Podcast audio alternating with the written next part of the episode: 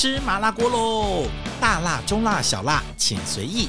最好吃的食物，最好玩的故事，都在麻辣鸳鸯锅。Hello，大家好，欢迎大家收听今天的麻辣鸳鸯锅，我是吴文文。那么你们最近好吗？是不是有吃到些好吃的东西？我们的节目里面希望跟大家分享一些关于食物的好玩的故事。然后如果有精彩的人或者是精彩的贵宾们，他们的故事，我们也希望在这里节目里面为大家介绍。虽然它不是广播，你随时可以听，可是呢，我也希望我的节目可以陪伴大家。然后呢，度过这些呃无聊的时光，或者是你现在刚好在工作，或者是你刚好在开车，或者是你刚好现在收房间。因为我有一次哦，就在家里面把我自己做的节目一口气，然后呢就呃全部听完，刚好刚好就收收房间、收书什么的。我说哎，好像都完全什么不用想，这样一集一集这样听下去，好像也挺好玩的。所以呢。嗯，到底你是什么时候听？我自己也很好奇。以前我在做广播时候啊，呃，有很多是工厂的女工，或者是家庭在做一些重复性的工作的时候，工厂他们就会放着那个广播，然后就大家都可以听，或自己在耳机里面听。那还有一些我的粉丝跟听众，他们是这个刚好在工作或者。画图还是写程式什么，他们就可以戴着耳机听。因为呢，你在上班，别人也不知道你在听什么，所以呢，有时候会不小心笑出来，噗呲，才会被人家发现你在听一些好玩的东西。所以现在这个 podcast 呢，大家是什么时候听，其实我也搞不清楚。那听了以后会不会肚子饿，也不知道。反正就大家就瞎聊呗。好，来，我们看看今天跟大家聊些什么话题。今天是我一个人单口相声啊，所以没有再等到别的来宾了，你也别等了啊。接下来聊什么话题？今天我们取了一个很可爱、很可爱的名字，叫做“漂漂洋过海来看你的面包”。我每次在取名字，我都觉得这名字好像跟内容也没什么关系，不知道为什么要取这个。没有啦，其实我是要讲一些呃。食物它的一些起源跟过程，它其实是跟人类发展的历史是息息相关的。你会不会想过，有些东西为什么会突然出现在这个地方？为什么它在这片土地上、这个文化里面、这个国家、这个社会里面存在那么久？到底是什么原因呢？为什么西方人是用刀叉，中国人是用筷子呢？为什么他们我们是吃包子、小笼包，他们是吃面包呢？同样是用小麦做的，怎么在那些国家子出现跟我们就不一样呢？唯一有像的就是意大利面跟跟中式的面条。好，那我今天先来讲面包好了。为什么特别想讲面包？因为其实面包它其实在呃，你看它是什么样意义的一个。一个一个食物啊，那如果它只是一个呃一个谷谷物做的粉所所制成的一个食物的话，它其实在东方西方各个社会里面都有。但是你知道我们现在理解的面包大概就是要发酵的，要经过烤制的。那在中国这个部分，在古时候是比较少这一类的食物。就是如果有烤的话，大部分是烤饼。那真正发酵做出来的谷物做的这样的一个食物，呃，基本上像馒头、像包子这样子的，是用呃蒸的。那么这牵涉到几个东西，就是说，同样是小麦、小麦粉，在东方跟西方，一个地方是一直用火去处理它，所以就烤。不管它有没有发酵，没有发酵，烤出来的是扁扁的饼；发酵了之后，嘣，嗯，烤出来的我们就叫做面包。那在东方呢，可能就会放到呃蒸汽里面去蒸，让它蒸熟，发酵之后去蒸。那就很奇怪啊，呃，同样的东西为什么一边一直用烤？其实你可以发现到西方食物，他们在几千年以来。大概在一千年以前，可能他们的烹调方式很有限，几乎全都是用烤的。他们的肉用烤的，很多的食物都是用烤熟的。那从这个角度来看，他们其实呃变化没有那么多。你说它是野蛮呢也好，你说它是单纯呢没有那么多变化也对。那真正饮食变化比较多的，其实反而是在中国哦，很早就有了呃烤啦。然后利用水蒸气去呃利用水去煮啦，然后利用水蒸气去蒸啦，然后甚至出现了油之后去炸、去炒，其实这些都在食物的运作上面做了很多的变化。那其实这些东西在西方的呃饮食文化里面出现的比较晚，不能说没有，也比较晚。那其实就牵涉到了很多，比如说呃方桌跟圆桌，因为圆桌方便共食，长桌方便分食。那刀叉适合吃一些大块大块的东西，像把肉给割下来，把鸡肉给切下来，或者是把大块面包切下来。那筷子就比较适合。经过切过之后，小的食物来分别的进食。如果太大，我筷子也没有办法处理。所以，为什么西方是做是用刀叉，呃，东方是用筷子？待会我们来讲。但是，我想先先讲面包这件事情，因为我们待会会讲到说两边在处理小麦粉这件事情不同的地方在哪里哦。那么，现在你有没有发现，在我们亚洲吃的面包里面，大部分它有一个很明显的共通性，就是比较软啊，它发酵程度比较完全，比较软，然后呃，大部分都有包馅料，或者是上面放馅料，或里面包馅料。但其实你去欧洲去吃他们的面包，其实很少跟所谓的馅料在一起，它就是不管是用裸麦，不管是用黑麦，不管是用小麦。它做出来的面包，或者是呃发酵的程度，或者是不同的酵母做出来不同的面包，基本上就是一个面团。那么反而是亚洲这个地方的面包，我们称之为呃这个这个亚呃亚洲系列的面包是馅料特别多的，所以欧系面包里面其实是馅料比较少的。最近几年开始才开始双方有了一些呃。交流哈，交流。那我们先从面包的台语开始说起。面包的台语叫做“胖”。那么，那你从台湾的面包往上去追溯它的起源，其实是跟日本相关的。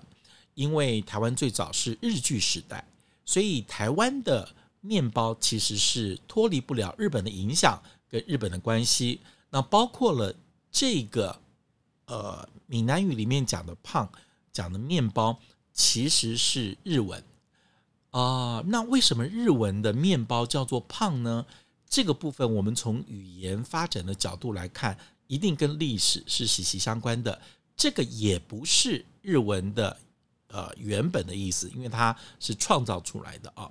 那么，日本在最早最早受到中华文化饮食的影响，他们揉的面团或不管做的麻糬或什么东西，那些蒸的团也基本上是用蒸的或是煮的，再去做出变化，也没有用烤的啊，也很少，也很少。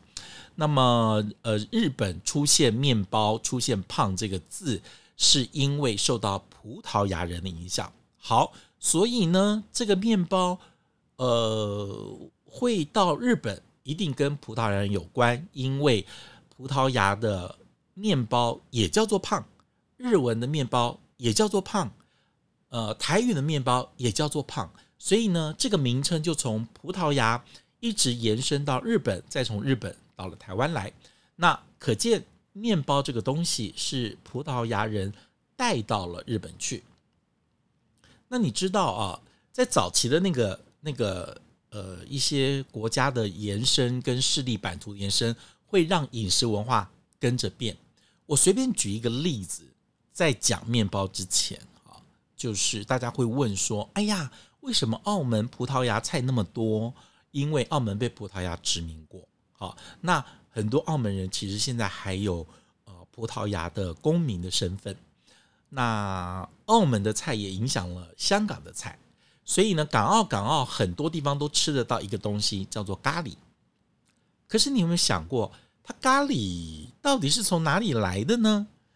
好，最早最早，咖喱当然是整个亚洲的香料综合的代名词。澳门肯定没有，香港也肯定没有。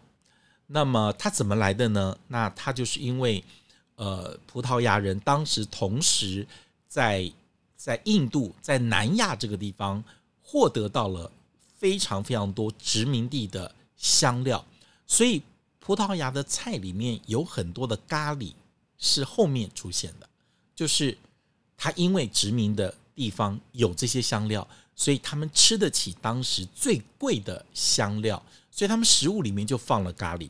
那葡萄牙人同时也殖民过澳门，所以呢，他们也把咖喱带过去，是因为他们也带了很多的印度的工人跟移民到了澳门，所以澳门的食物里面很多葡萄牙菜，葡萄牙菜里面很多咖喱，都是因为受到了他们的殖民地印度的影响。好，所以你现在去香港、去澳门，很多的茶餐厅里面都有一些咖喱鱼蛋、咖喱什么、咖喱什么，就不要稀那么稀奇了。那你别你也不要去想说，呃，香港、澳门到底以前跟印度有什么关系？没什么关系，就是因为葡萄牙人去了印度，再去了澳门，澳门影响了香港，那又影响了日本，所以日本料理里面也有咖喱。就是因为葡萄牙人的航海跟他的海权的影响。以及他们在运输上面的一些交换，就影响了人们的饮食的习惯。所以在日本这个地方，你也吃得到咖喱。好，那面包也有点像咖喱的故事啊。那么最早葡萄牙人把面包带到了日本去，算起来大概是十五世纪，大概一六多少年的时候，十五世纪的时候，那个时候葡萄牙人到了那个地方去登了岸之后，他们。吃面包什么什么的，可日本人不吃，日本人一直吃米食为主，他们吃面的机会非常非常非常少，就是小麦机会非常的少啊，顶多是用荞麦啊。那么，那他们对于面包根根本没有办法接受，因为你知道，啊，葡萄牙、欧洲他们一些中南美洲吃的那些面包是很硬的，然后有的还发酵的微酸。呃，很干，所以对于亚洲人来讲，完全不习惯，他们根本不爱吃面包这件事情啊。那么，这个面包是到什么时候开始才到了呃日本这个地方才开始变得非常非常的有名？好，那就要讲到了日本一家店啊。日本这家店呢，呃，待会我把名字来招给大家，他们做出来了一个世纪的变化。我觉得这个变化哦。这个变化让整个让整个的面包在世界上出现了一个分水岭，就是一个 Y 字路口的一个分水岭。就是我原来完全没有包馅的这个呃面包，大家根本不爱吃啊，那么硬，那么粗，然后那么干，大家怎么有办法想要去吃呢？根本一点都都不想。好，那。怎么样，大家才能够接受面包呢？那是因为当时啊，在大概十八世纪、十九世纪的时候，开始量比较多，一直到十九世纪一八七四年的时候，一八七四年的时候，在东京，据说了啊，据说那就是最早最早有馅五阿，那就包馅的面包的起源是在一八七四年。在东京银座有一个叫做木村屋，他是创始者。那他为了迎合日本人的喜好，就是把日本人喜欢吃的一个东西放进了面包里面。这个动作从此开启了面包的第二生涯，是吧？斜杠人生的另外一条路，那就是红豆。哎呦，加了红豆之后的面包开始变好吃了，因为甜了，有馅了，那个那么干的东西大家就可以吃得下了。好，所以就变成从此之后，这个银座的木村屋的红豆面包一炮而红。那么一炮而红呢，就在日本的面包界有了一席之地，开始民众大量的蜂拥而至的流行的开始吃面包。而且是吃加了馅料，是加了红豆的面包。好，所以到现在，你现在去看，在日本的面包系里面，说到第一名，最早的大哥大、大姐大，最早的起源应该是红豆面包。所以到现在，各位，你如果到了超商里面吃到红豆面包，你要对它怀以敬意，因为它改变了亚洲人对面包的观感。因为之前大家不吃面包，因为太难吃了，太硬太干了。因为加了馅之后，哎呦，变甜点了，所以呢，面包就好吃了。哎呀，这个红豆真的是这么大的效用。当时如果包绿豆，那就变成绿豆面包；当时如果包芋头，就变成芋头面包。好，anyway，不管，后面开始包 cream 哦，就是 cream，还有包很多馅料，慢慢开始加了馅料的面包在日本流行起来。所以各位。你可以发现，因为日本很多的牛奶，他们可能里面加牛奶喽，发酵的时候让它变得更更软，然后更香甜，然后加更多的馅料，加果酱，加什么红豆，加奶油，好，加这些东西，那就到了台湾来这个地方，你加什么三星葱，他加肉松，再加美乃滋，什么各式各样去混，所以在很多外国人的眼中。这种里面还包了火腿啊、热狗啊，甚至包咖喱馅啊、包红豆啊这些的馅料的面包都很有趣。对他们来讲，那个不是面包，基本上是甜点了啊，像蛋糕一样。好，从此欧系的面包里面就还是单纯走它的路线，就一个一个很扎实的这样子一个面包啊，不管用什么麦去做的，不管发酵多久，用什么酵母。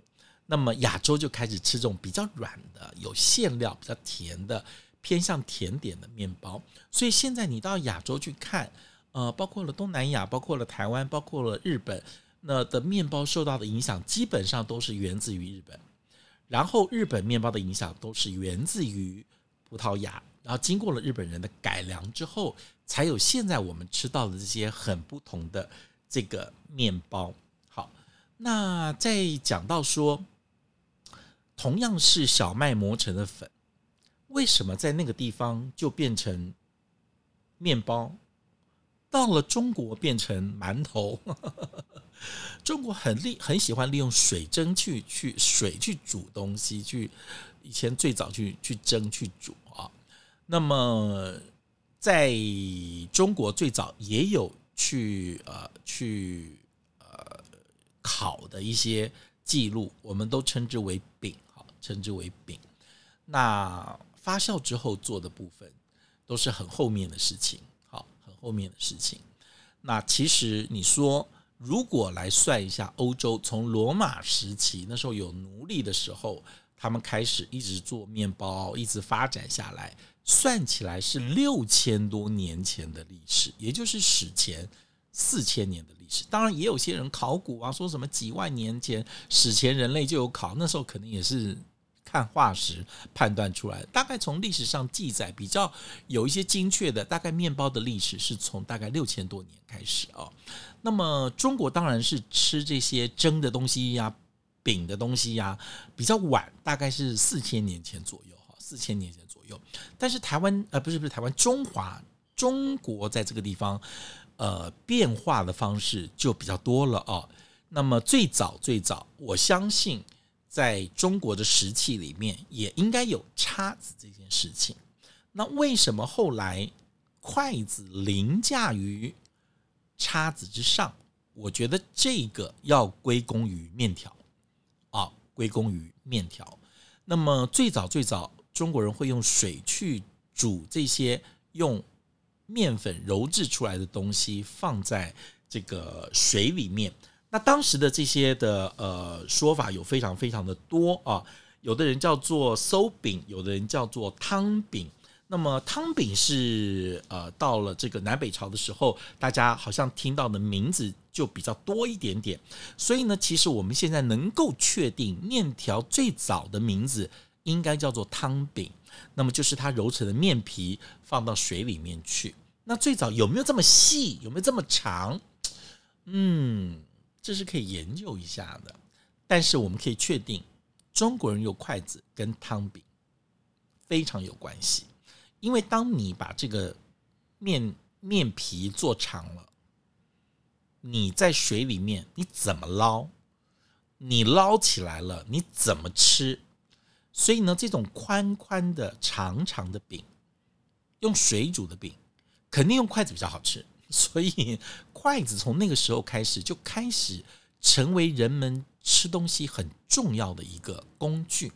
我相信那个时候的叉子很很物足，因为它在西方受到了重视。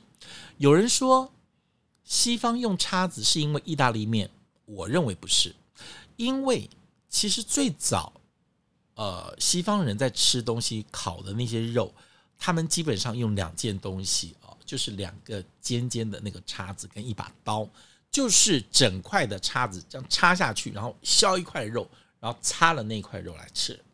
所以他们其实吃的方式是很野蛮的。在四百多年前，在法国宫廷，有好的意大利菜移到了厨子到了法国，改变了法国的饮食，改变世界饮食之前，其实欧洲人吃东西都是这样子吃的。所以他们以前只有刀子跟叉子。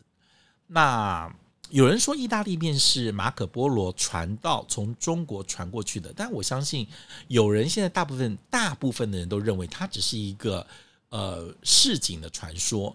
因为其实，在意大利很早就有吃意大利面的一个记录，是早于马可波罗的哦，早于马可波罗的。大概的时间，他们算起来在西元大概一千年左右，大概就是一世纪左右，呃，大概就是一千多年前哈，一千多年前就已经在一些的文字跟书上，意大利上面就看到了一些呃关于意大利面的一些记载。像托斯卡尼啦，是波隆纳这个地方，都有用小麦做成的细长的面条，然后晒干，然后保存，要吃的时候再去煮。好，那个时候当然是是是早于马可波罗，所以从这个角度来看，呃，欧洲也很早就有吃面条的记录。但是他们说吃东方，嗯，欧洲吃面条，因为这样子，所以才习惯用叉子。哦，不对啊，中国人吃面条是用筷子的，所以把叉子跟筷子跟面条连在一起，那这样子是不是就互相冲突？呃，所以中国就开始吃吃吃吃筷子，就是用筷子比较多，不是吃筷子啊，吃面条用筷子。那因为用筷子，它能够。夹的量跟那个食物比较小，它夹不大，它不能夹大的，所以呢，只好把食物切小。所以在东方就开始把食物切的比较小，因为我筷子比较好吃，就可以一炒一盘，大家一人夹一小块，夹一小块。那西方因为一直用叉子跟刀，所以它食物可以大块一点，因为到了你桌上，你可以自己再分切成小块，再开始慢慢吃。所以就是两边。因为食物不同，食器不同，衍生出来不同的食物的文化，那这个就好玩了哈。那这个同样是面条，他们是做意大利面啊，呃，中国做什么？呃，什么兰州拉面啊？同样是小麦，两边做出来的东西就也很不一样。那这边做的是做炸酱面，也把。碎肉啊，什么哨子啊，放在上面。那边做出来的就是用番茄啦啊碎肉做出来的波隆纳的意大利面，那好像就是异曲同工之妙。就像有人现在把很多的故事都跟阿马可波罗连在一起，就说现在意大利的披萨呢，也是以前当时我们这边的馅饼，他们包不起来，只好把饼跟料，就是把馅全部铺在那饼上直接烤了。那这个也当时是马可波罗写了太多的一些奇奇怪怪的东西，也不知道真的假的。但我相信两个地方一边用烤，一边就煮跟蒸，是在烹调方式上基本不同所造成的一个差异。所以你看哦，现在 呃，在中国菜里面有焗、有焖、有炒、有煮、有炖，就是对于名词的复杂那么多，这是因为有了油、有了水、有了水蒸气之后。再加上之前的火烤，它的变化就很多了。但是在西方，基本上都是用水煮、用火烤，大概就是这两种方式。所以西方的食材在早期它的变化就没有那么多，它就就是只能够变来变去，就是这些，就是这些样子啊。那当然，慢慢交流是有慢慢交流，像面包的交流啊，像面条的交流都有。但我觉得有的时候，你知道这些食物的起源啊，知道面包怎么来的，咖喱怎么出现的？然后为什么同样是小麦，在中国北方磨成了粉，就变成面条，就变成水饺，就变成馒头、包子，结果到了西方，他们就是面包，同样的东西哦，所以就是他们用的加热的来源不一样，哈，来源不一样，也影响了两边非常非常大的饮食文化上的一个差异，饮食文化差异。那么，其实在中国人类有的呃，在中国的历史里面，跟西方的历历史文化里面，有很多饮食的一些变迁，都是那种呃，因为战乱哈，因为迁徙啊，因为融合所创作出来的食物。所以，当你去理清楚这些食物的一些故事跟来源之后，你会发现哦。还蛮好玩的，所以呢，你今天想想看，那个面包从葡萄牙到日本上岸，在日本那边挣扎了两百多年、三百年才红起来。日本人开始吃了面包之后，带来了台湾，台湾才开始吃面包。然后台湾人又到欧洲去参加欧洲冠军，欧洲的面包比赛又拿到冠军，你就觉得哦，历史风水在轮流转。非常好，也许有一天，欧洲人可以来东方参加面条大赛跟包水饺大赛，可能也会拿第一。嗯，是有这个可能，对不对？好了，今天我们从面包的故事、漂洋过海的故事、呃，远渡重洋的故事来讲这些可爱的食物，我觉得。